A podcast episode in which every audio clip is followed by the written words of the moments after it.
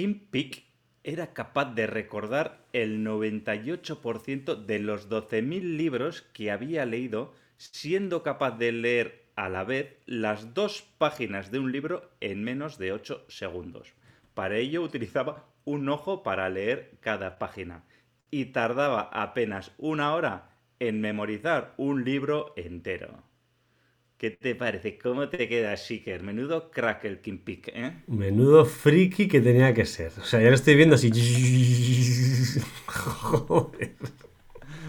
Así es. Bueno, nosotros hoy no pretendemos ser como Kim Pick, ¿vale? Pues era un tío, un fenómeno, un fuera de serie. Pero bueno, intentaremos saber con las estrategias que damos, a ver si podemos mejorar nuestra memoria. Y la semana pasada estuvimos hablando con Mark Navarro sobre qué es eso del blockchain, el Bitcoin, cómo funciona. La verdad es que a mí me resultó súper, súper interesante. Además también nos contó alguna historieta y alguna cosa. Aprendí un montón sobre blockchain que no conocía. La verdad es que muy, muy, muy, muy bien. Muchos conceptos nuevos, sí. Iniciándonos en la materia y muy interesante, ¿cierto? Algo, algo conocía yo de blockchain, pero me contó, nos contó muchas cosas que yo personalmente no conocía. Además, también nos dio una serie de recomendaciones de libros que los tenemos disponibles en la biblioteca de Tendencieros Industriales, en tendencierosindustriales.com barra biblioteca. Y además de los libros que nos dio que nos dio Mark la semana pasada, pues bueno, tenemos aquí un montón de libros que nos han dado todos nuestros invitados a nuestros podcasts, ¿vale? A nuestro podcast, ¿no? Tanto de marca personal, de habilidades de venta, de tecnología, etcétera, etcétera, etcétera. ¿eh? Y además de la biblioteca, si te suscribes a nuestra newsletter estarás al día de todos los nuevos episodios, nuevos posts que publicamos semanalmente, uno más uno. Si no estás suscrito, entra ahora ya. Te esperamos, tendencierosindustriales.com. Regístrate, disfrutarás de todo gratis. Así es, y, sin más, arrancamos, motores.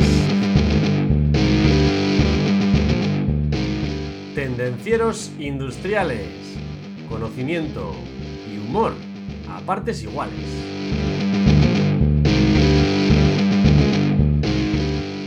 Sí, sí, hoy vamos a hablar de estrategias y técnicas para mejorar tu memoria. En algún momento de nuestra vida todos hemos deseado mejorar la memoria, ya sea para sacar o las buenas notas en el cole, en nuestros estudios, en la universidad.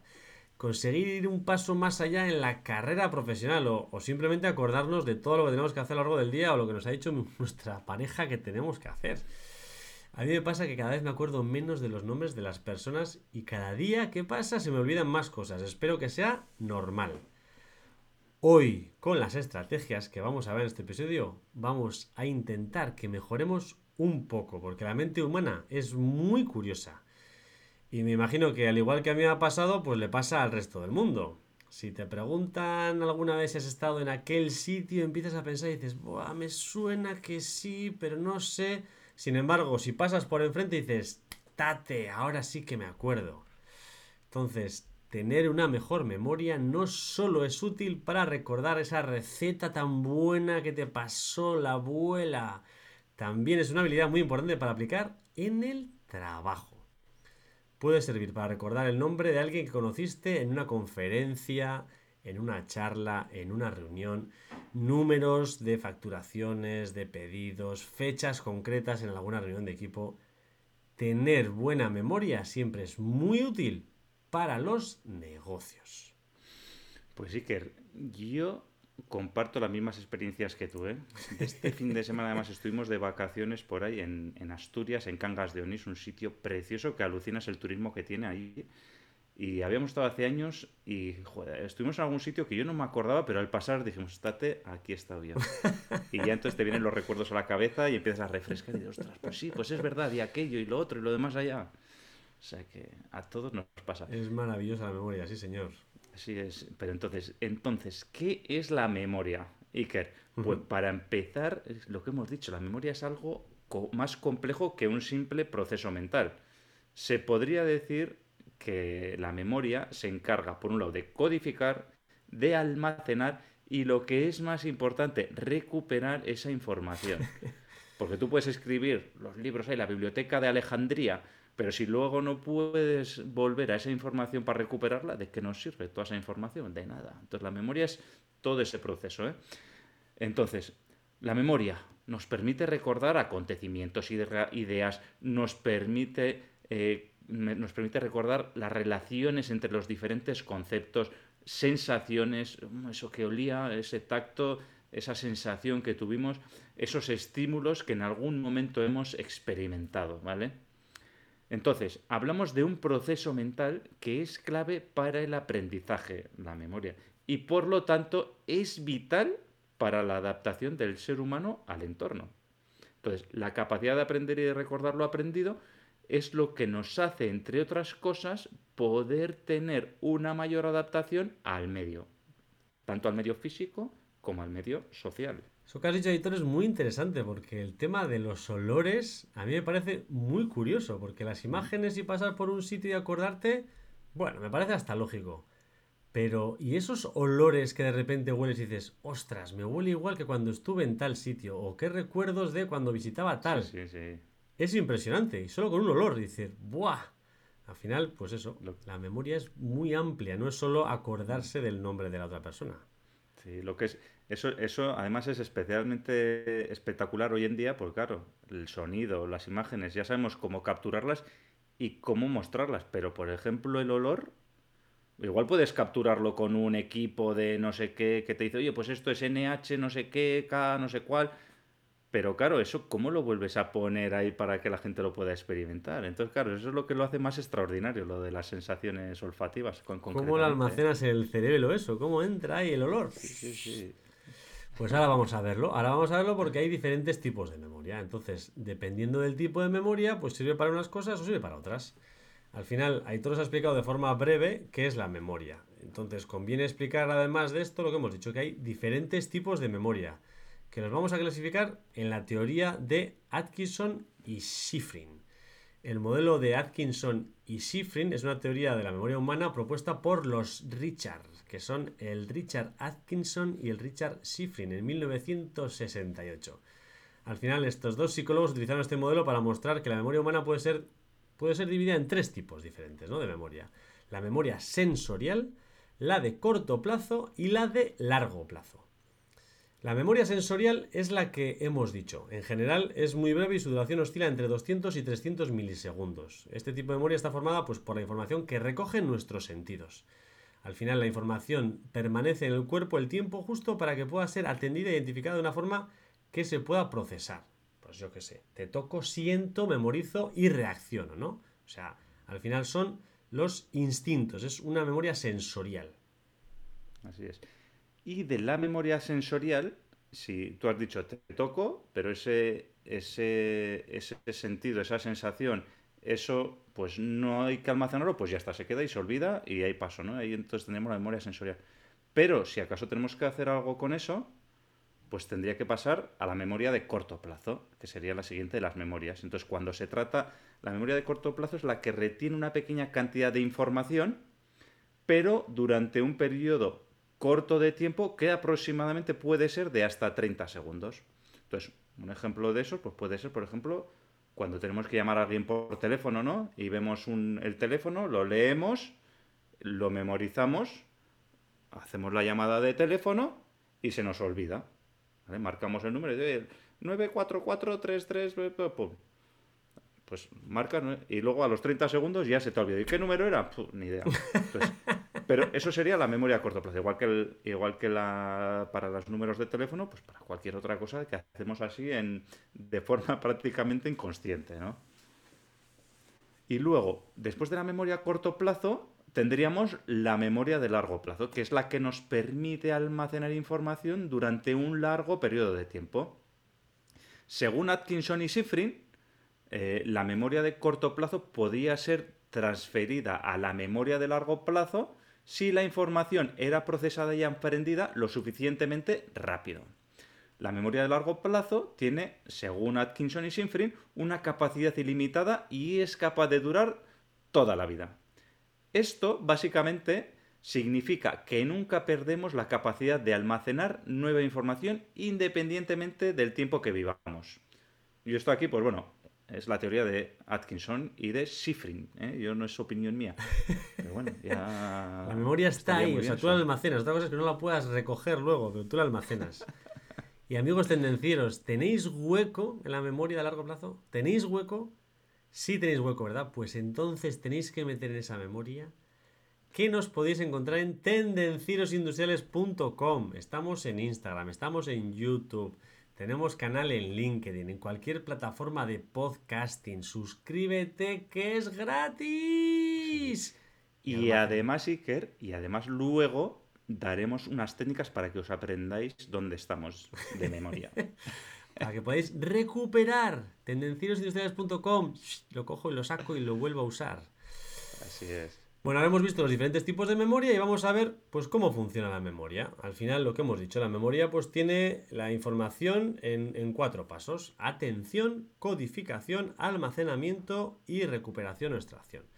Y en cada etapa pues sucede lo siguiente. Atención, pues por ejemplo, podemos decir que estamos en una reunión y uno de tus colegas propone alguna idea. La información entra en tu cerebro a través de los receptores sensoriales que la retienen durante apenas unos pocos segundos mientras el cerebro la filtra y si todo resulta bien la califica como importante o no, pero bueno, vamos a suponer que la califica como importante.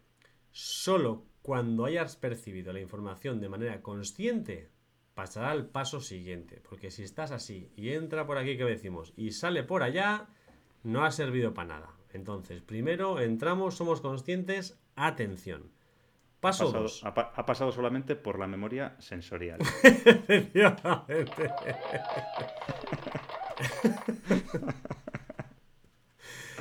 Siguiente, número 2, codificación. Parece que lo que te dijo el colega, pues ha sido interesante, porque tu cerebro ahora está metiendo ceros y unos. En este paso se mueve esta información a la memoria de corto plazo o la de trabajo. La memoria a corto plazo retiene esta información durante algunos segundos, lo que hemos dicho, unos 30 aproximadamente. Puede ser muy útil para resolver un problema matemático, pero no te servirá para recordar la propuesta de tu colega en la siguiente reunión o en la semana siguiente, ¿no? Entonces, ¿qué tenemos que hacer en el paso 3? Almacenar esa información.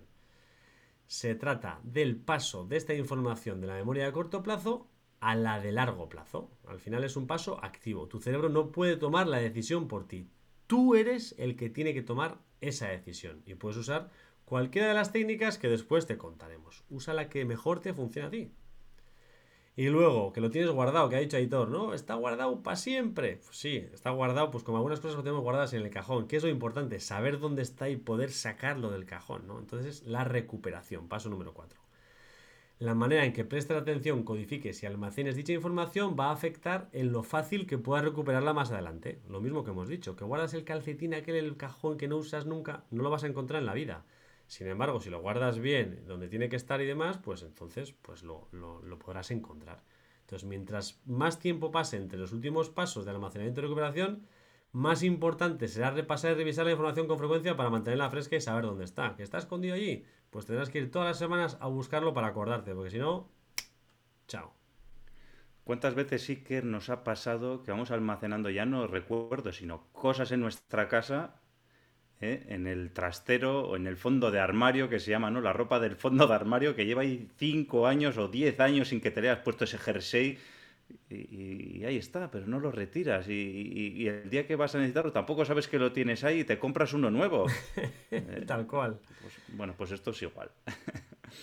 Entonces, todo, todo lo anterior que has comentado, Iker, son conceptos básicos del proceso de memorización. ¿eh? Y a continuación vamos a profundizar un poco más de cómo puede hacer que tu cerebro memorice mejor, ¿vale? Dependiendo de cómo funcione tu mente, pues oye, podremos descubrir qué técnicas de memorización verbal, visual, resultan más interesantes para cada uno de nosotros para, reponer, para retener mejor esos datos, ¿vale? Pero antes de pasar a las estrategias, Iker, ya lo dijimos en el podcast anterior que hablamos con Mark Navarro, ¿eh? que vamos a tener una nueva sección esta temporada, ¿eh? Me he echado esto, tengo que ponerlo, que es una risas. Entonces, hemos tenido, tenemos nueva, nueva sección esta temporada, ¿vale? Y le hemos invitado a Mark, ¿vale? Para que nos haga una reflexión sobre el tema del día. Entonces, ahora es el momento en que escuchemos qué es lo que nos tiene que decir Mark. Vamos, Iker, dale al tema. Muy buenas a todos y a todas. Eh, hago este vídeo sobre todo hablando de consejos para mejorar la memoria, sobre todo enfocado a ventas. Eh, a qué no le ha pasado y es un tema que recomiendo eh, a los de ventas, es siempre llevar los objetivos de la visita por escrito. Aunque el tema es cómo mejorar la memoria, también es verdad que para los temas más importantes y además sujeto a una visita con un cliente que tienes que estar al mismo tiempo escuchando eh, activamente, por supuesto, eh, preparando la siguiente pregunta, viendo si surge alguna necesidad adicional o incluso pueden salir quejas del cliente, lo más habitual es que si llevas tus objetivos de la visita aquí y no escritos, eh, puede ser, y a mí me ha pasado, y creo que a muchos les ha pasado, y si no, ponedme en los comentarios, de que eh, salís de la visita con un montón de, deberes menos los objetivos que os habías marcado. Con lo cual, primera recomendación, siempre en ventas y en, el trabajo en general, eh, apuntarse a las cosas importantes es mejor que, abusar de una, de una, memoria larga. El segundo punto súper importante, que creo que es interesante en la memoria también, es que todo aquello que no tenemos apuntado o no lo apuntamos en la agenda o en, otros sitios y lo mantenemos aquí, eh, nos afecta también en el sueño y en el dormir. Eh, porque quieras o no, estás alerta y estás siempre pendiente de que no se me olvide tal tarea o tal cosa. Recomendación, tenerlo escrito, que cada uno en su, en su agenda electrónica, donde sea, pero eh, Creo que uno descansa mejor si tiene las cosas apuntadas y simplemente tiene que mirar a la agenda al día siguiente cuáles son las tareas pendientes de realizar que estar tirando de memoria. Sobre todo es un, consejo más bien eh, eh, healthy, ¿de acuerdo? Poned comentarios qué os parece y si os ha pasado lo que me ha pasado a mí. Un saludete, chao. Muy interesante el vídeo de Mark y como siempre que hablamos con él, vamos, todo lo que suelta por su boca vale oro. Y al final todo el tema este de apuntar las cositas, hoy daremos pistas de cómo memorizar mejor, pero claro, si lo tienes apuntado y te evitas ese paso, pues eso que te ahorras. Sí, además, Iker, ya lo solemos decir nosotros también, más vale lápiz pequeño que memoria grande, ¿eh? porque por mucha memoria que tengamos, a veces se nos olvidan las cosas y si lo apuntamos ya no se nos olvida nada. Sí, señor. Y lo de vaciar la cabeza y dejar hueco también es una idea muy buena. Yo no suelo utilizar eso, no suelo escribir las ideas y dejarlas escritas, pero por ejemplo, sí que utilizo mucho para liberar la memoria todo el tema de las tareas de Outlook. Cuando tengo una tarea en la cabeza que tengo que hacer algo, mm. o me mando un mail o lo apunto en el calendario y así libero mi huequito de memoria y tengo hueco para pensar. Sí, es que son... También a veces nos podemos equivocar, ¿eh? porque una cosa es tener memoria y otra cosa es tener cosas, como suelo decir yo, que al final eh, son tareas que tienes pendientes, por ejemplo, y que se te van haciendo una mochila que te echas a la espalda y que a veces es más pesada, ¿no? Entonces, si tienes memoria, sí, pero si estás recurrentemente volviendo a ellas, pues mal, porque se te va haciendo la mochila cada vez más grande y te vas estresando y de todo. Entonces, en esos casos es mejor tenerlo apuntado, tener la lista de tareas. Esto cuando hay que hacerlo, mañana. Esto hoy. Esto la semana que viene. Y lo apuntas y cuando llegue el día, pues ya lo harás. Yo es que creo que es como los peces, la memoria RAM, que está ahí. Si lo tienes la tarea ahí, aunque no la estés ejecutando, está consumiendo, está detrás. sí, está, detrás, recursos, sí, está consumiendo. Y va consumiendo poco a poco. Sí, sí, sí, sí. Bueno, volviendo a las estrategias para mejorar la memoria. ¿eh? Muchas gracias, Mark. ¿eh? Y volviendo a las estrategias. La buena noticia es que mm, el cerebro es un músculo y que lo podemos ejercitar, ¿vale? La memorización es una habilidad y que con la práctica y con el tiempo cualquier persona puede mejorar su memoria. No sé si para memorizar 12.000 libros, pero podemos mejorarla. Del mismo modo que cuidamos el cuerpo, cuando lo ejercitamos, debemos darle al cerebro también la potencia necesaria para lograr un buen desempeño y una buena memoria. Igualmente hay que dormir, hay que hacer ejercicio, hay que tener dieta saludable, que son aspectos importantes para el desarrollo de un cerebro apto y sano. Y también es muy importante tomar descansos para darle tiempo a nuestra mente para que codifique y para que pueda almacenar eh, toda esa información dentro de nuestro cerebro. las vacaciones son necesarias, ¿no? Esos descansos ahí para asimilar. También, más de las que tenemos deberíamos tener. Hashtag eh, cuatro días laborables y tres de fiesta, venga. Eso es. Pero de ocho horas no más, ¿eh? No, cuatro de doce. Venga, dale a la primera técnica. Vamos con las técnicas. Entonces, regla número uno, técnica mnemotécnica para recordar la información. Nemo, con N y M, con M y N, no solo con M, porque no es para memo, sino que es para todos. Al final, el deletreo mnemotécnico es una herramienta perfecta para recordar listas o grupos. Al final, la técnica es muy simple, consiste en formar una palabra con las iniciales de las primeras palabras de una lista que quieres recordar. Bueno, tienes un listado de palabras que recordar y te haces con las iniciales una palabra. Simplemente usa la primera letra de cada palabra y creas un acrónimo que sea pues, el más sencillo de recordar para todas las partes enteras. Pues claro, igual tendrás que hacer un orden concreto y mezclarlo para que la palabra pues suene algo lógico, ¿no? Pues por ejemplo, ¿has oído la palabra smart? ¿Has escuchado alguno de nuestros podcasts? Porque si los has escuchado, seguro que has escuchado los objetivos SMART un montón de veces. ¿Y cómo te acuerdas? Pues porque SMART, porque son inteligentes los objetivos. No. Porque SMART es un acrónimo que quiere decir específico, medible, alcanzable, relevante y de tiempo limitado. Hay mil ejemplos más. Nuestra amiga AIDA. Atención, interés, deseo y acción. Las FAC las Frequently Asked Questions. Bueno, hay infinidad de acrónimos que significan pues un listado de palabras. Muy bien. La siguiente técnica que podríamos hablar es la técnica de repetición espaciada. Ya sabemos todos, la técnica de repetición es la típica que hemos utilizado todos desde niño cuando teníamos que aprender algo de memoria. Por ejemplo, las tablas de multiplicar, ¿eh? que las repetíamos ahí continuamente. Eh, entonces, repetir algo una y otra vez, que es lo que también llamamos aprender de memoria, además de ser tedioso, no es muy efectivo ni muy eficiente, ¿vale? Porque tienes que codificar y almacenar toda esa información en tu mente y es algo que demanda mucho tiempo. Entonces, este es el motivo porque es clave la repetición espaciada, ¿vale? Entonces, la repetición espaciada lo que va a hacer es, mm, pues bueno, hacer esas repeticiones, pero no de manera continuada, ¿vale? Entonces, por ejemplo, en los trabajos que demandan mucha dedicación mental, o imaginaos que vamos a asistir a una conferencia que nos, que, bueno, que nos va a parecer que, bueno, que creemos que va a ser muy interesante y que, queremos, que vamos aprender mucho de ello, o que tengamos que hacer nosotros una exposición o que un libro, lo que sea, pues bueno, lo ideal sería es, pues bueno, vamos a, a esa conferencia, ¿vale? dejamos pasar algo de espacio para permitir que las conexiones neuronales adquieran solidez y al cabo de un tiempo volvemos a repasarla para acabar de memorizar toda esa información, ¿vale? Esto, por ejemplo, se puede utilizar para temas de estudios, ¿no? Entonces, pues bueno, voy a un webinar, hago el estudio y al día siguiente o a las horas lo vuelvo a repasar, ¿no? Para que eh, doy un periodo de tiempo entre el estudio y el repaso para que el cerebro vaya eh, tenga tiempo suficiente para codificar y almacenar toda esa información entre una clase y la otra. Y así es mucho más probable que logremos recordar lo que nos propongamos, ¿vale? Además, esta técnica, pues bueno, la podéis utilizar, por ejemplo, con tendencieros industriales. ¿eh? Al principio, hemos, al principio del episodio hemos hablado de tendenciosindustriales.com.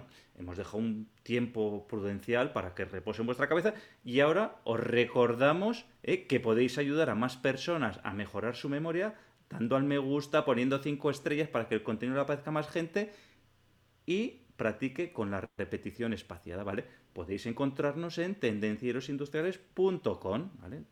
Y al final del episodio de hoy Ahora vamos a dejar otro tiempo para que eh, la información vaya calando en vuestra mente. Volveremos a repetirlo de esta manera, a ver si se os queda y le dais al like, nos ponéis cinco estrellas y lo compartís con todo el mundo.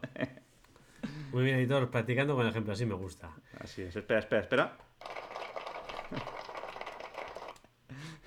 Técnica número 3. Técnica de la asociación. Asociación, y no nos referimos a que te apuntes en una asociación para recordar más, no. La técnica de la asociación es excelente si tienes una mente creativa. Y al final, si necesitas recordar una lista larga de elementos, pues la puedes usar. Se llama así no porque te apuntes a la asociación, sino porque asocias un elemento con el siguiente y creas una historia que te sirve para recordar la lista completa. Cuanto más exagerada sea la historia, más sencilla será para recordarla.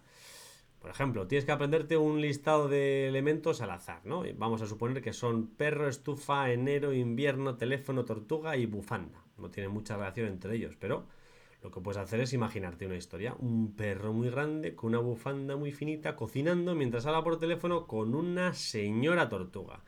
Y le cuenta lo frío que hace el invierno y qué planes van a hacer en enero cuando se vean a Canarias que hace calorcito.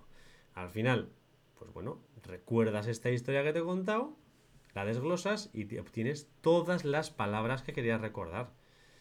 Eh, la ventaja de esta técnica es que tú te creas tu propia historia. Si yo tengo que memorizar esas palabras, pues me crearé la historia que me he creado. Y si Aitor tiene que crearse su historia, sus palabras, pues se creará otra historia que le servirá a él mejor para recordarse esas palabras.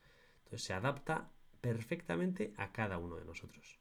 Bueno, eh, lo que has comentado, yo por ejemplo me puedo imaginar a una tortuga pues cocinando y que tiene una bufanda, que estamos en invierno y el perro es el que está con la estufa al otro lado del teléfono, pues bueno, cualquier cosa. Entonces cada uno lo que dices, cada uno se lo imagina como quiere. Bueno, la siguiente técnica sería la de las tarjetas de memoria. Esta está, a mí me gusta mucho, ¿vale? Porque cuando escribes las tarjetas de memoria, utilizas la información visual para retenerla también, ¿vale? Entonces puedes usar cuando haces las tarjetas pues diferentes colores, puedes utilizar títulos, puedes utilizar subtítulos y entonces de esta manera vas a conseguir que la información sea más fácil de recordar. Y además con las tarjetas de memoria la información la vas a dividir en partes que van a ser más fáciles de recordar.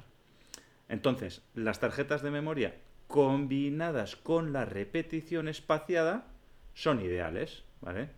¿Por qué? Pues porque te permite hacer una repetición al cabo de un tiempo, ¿no? Volver a refrescar esos conceptos y además al escribirlas, pues bueno, pues vas a poder eh, asimilar mejor esos conceptos también.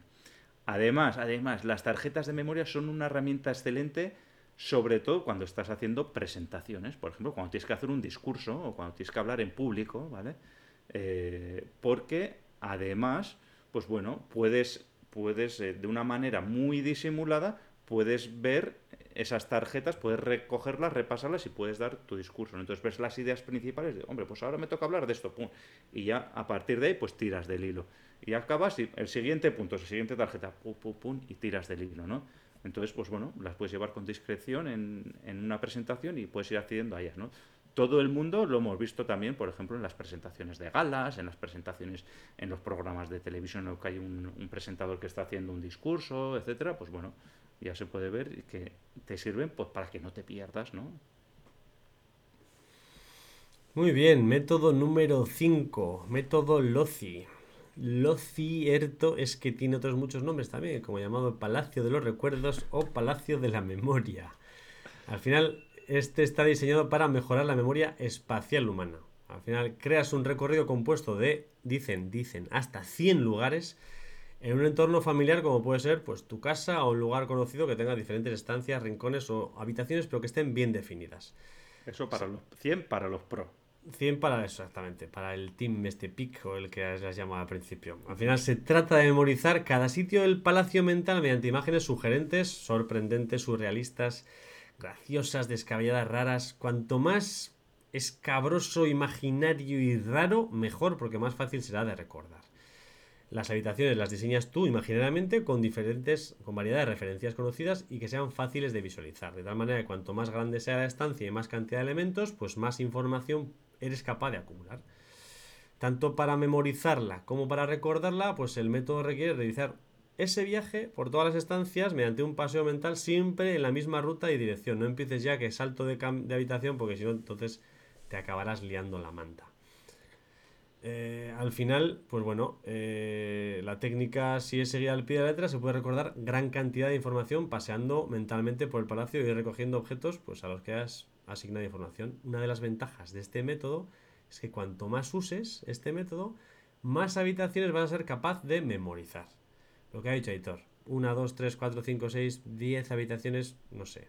100 me cuesta creerlo y en San Sebastián tener una casa para poder memorizar 100 habitaciones me resulta carísimo, ¿eh? O sea que... Sí, sí, sí. Espera, espera, espera.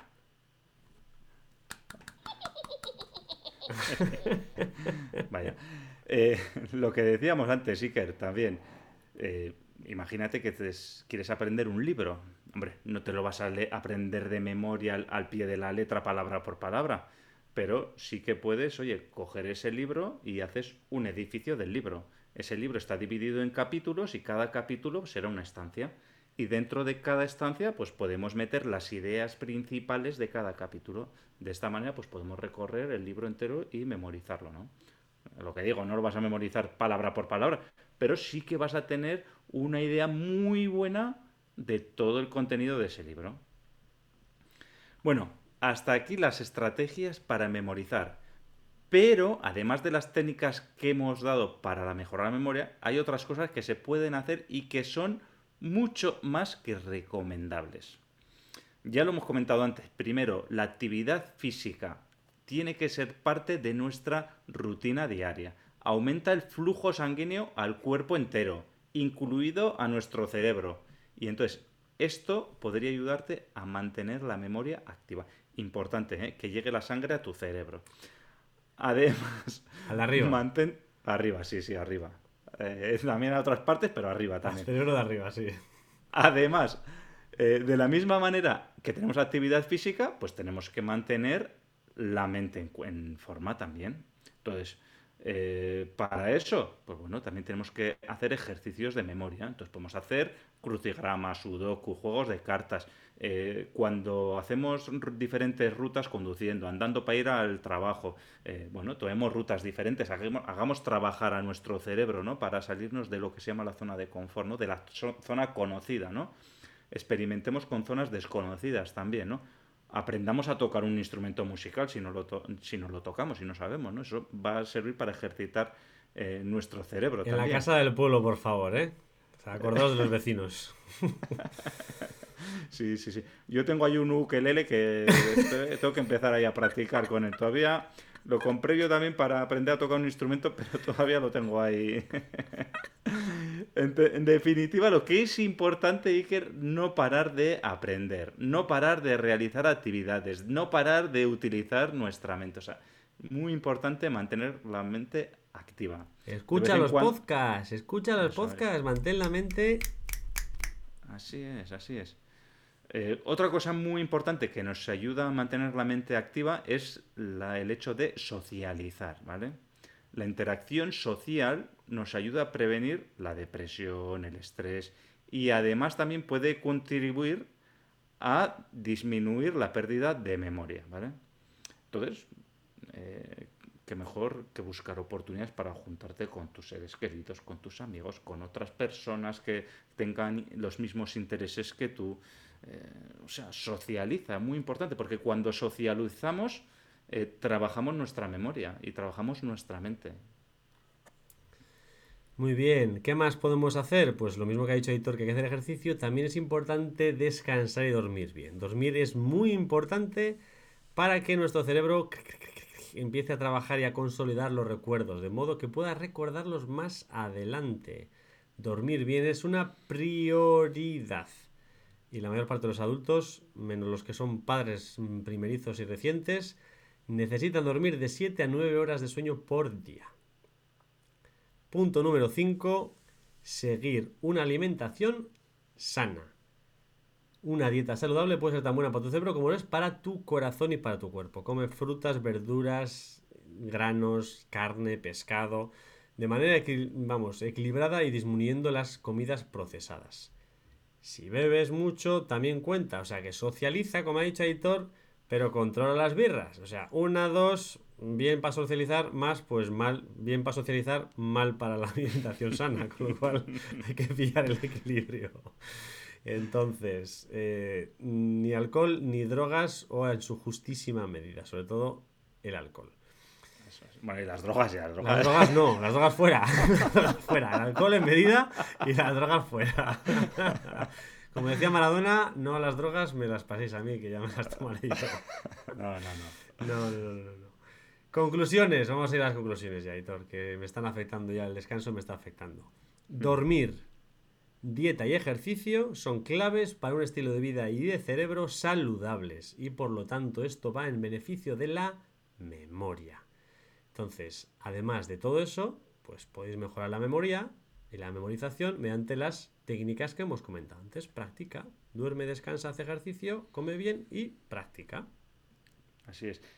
Y como hemos comentado antes, volvemos a la repetición espaciada, ¿vale? Ya sabéis que os podéis suscribir a tendenciosindustriales.com para estar al día de nuevos episodios, ¿vale? Ahí, ahí, ya os lo he dicho antes que os lo iba a repetir. ¿eh? El reto, que no nos olvidamos del reto, el reto para esta semana, pues, es seguir trabajando nuestra memoria, ¿no? Entonces, el reto sería profundizar en un- alguna de las técnicas que hemos mencionado antes, ¿vale? Eh, a ver, podéis hacer más investigación en Google sobre las mismas técnicas para tratar un poco de integrarlas dentro de vuestras rutinas, ¿vale? A mí personalmente, pues una de las técnicas que más me gusta y las que de la que suelo utilizar pues cuando asisto pues, a una formación, etcétera, pues es ir tomando las notas principales, que sería un poco el- lo de las tarjetas de memoria, ¿no? Pues ir tomando las ideas principales de la formación y en base a ello, pues bueno, posteriormente poder, poder ir a repasar esas ideas, ¿no? Y entonces vas ahí, en esa, esa información, pues la vas asimilando, ¿no? Entonces es un poco de tarjetas de memoria con repetición espaciada, ¿no? Lo que, lo que podríamos decir, ¿no? Yo creo que es lo más sencillo, ¿vale? Eh, pues nada, oye, hasta aquí el podcast de hoy. Déjanos tu comentario si quieres aportar tu experiencia, te gustaría añadir algo más. Ah, Déjanos el comentario, el resto de tendencieros lo agradecerán y suscríbete para estar al día de nuevos episodios. Muy bien, Aitor. Sin más, tendenciero, tendenciera. La semana te espera, chao. Chao.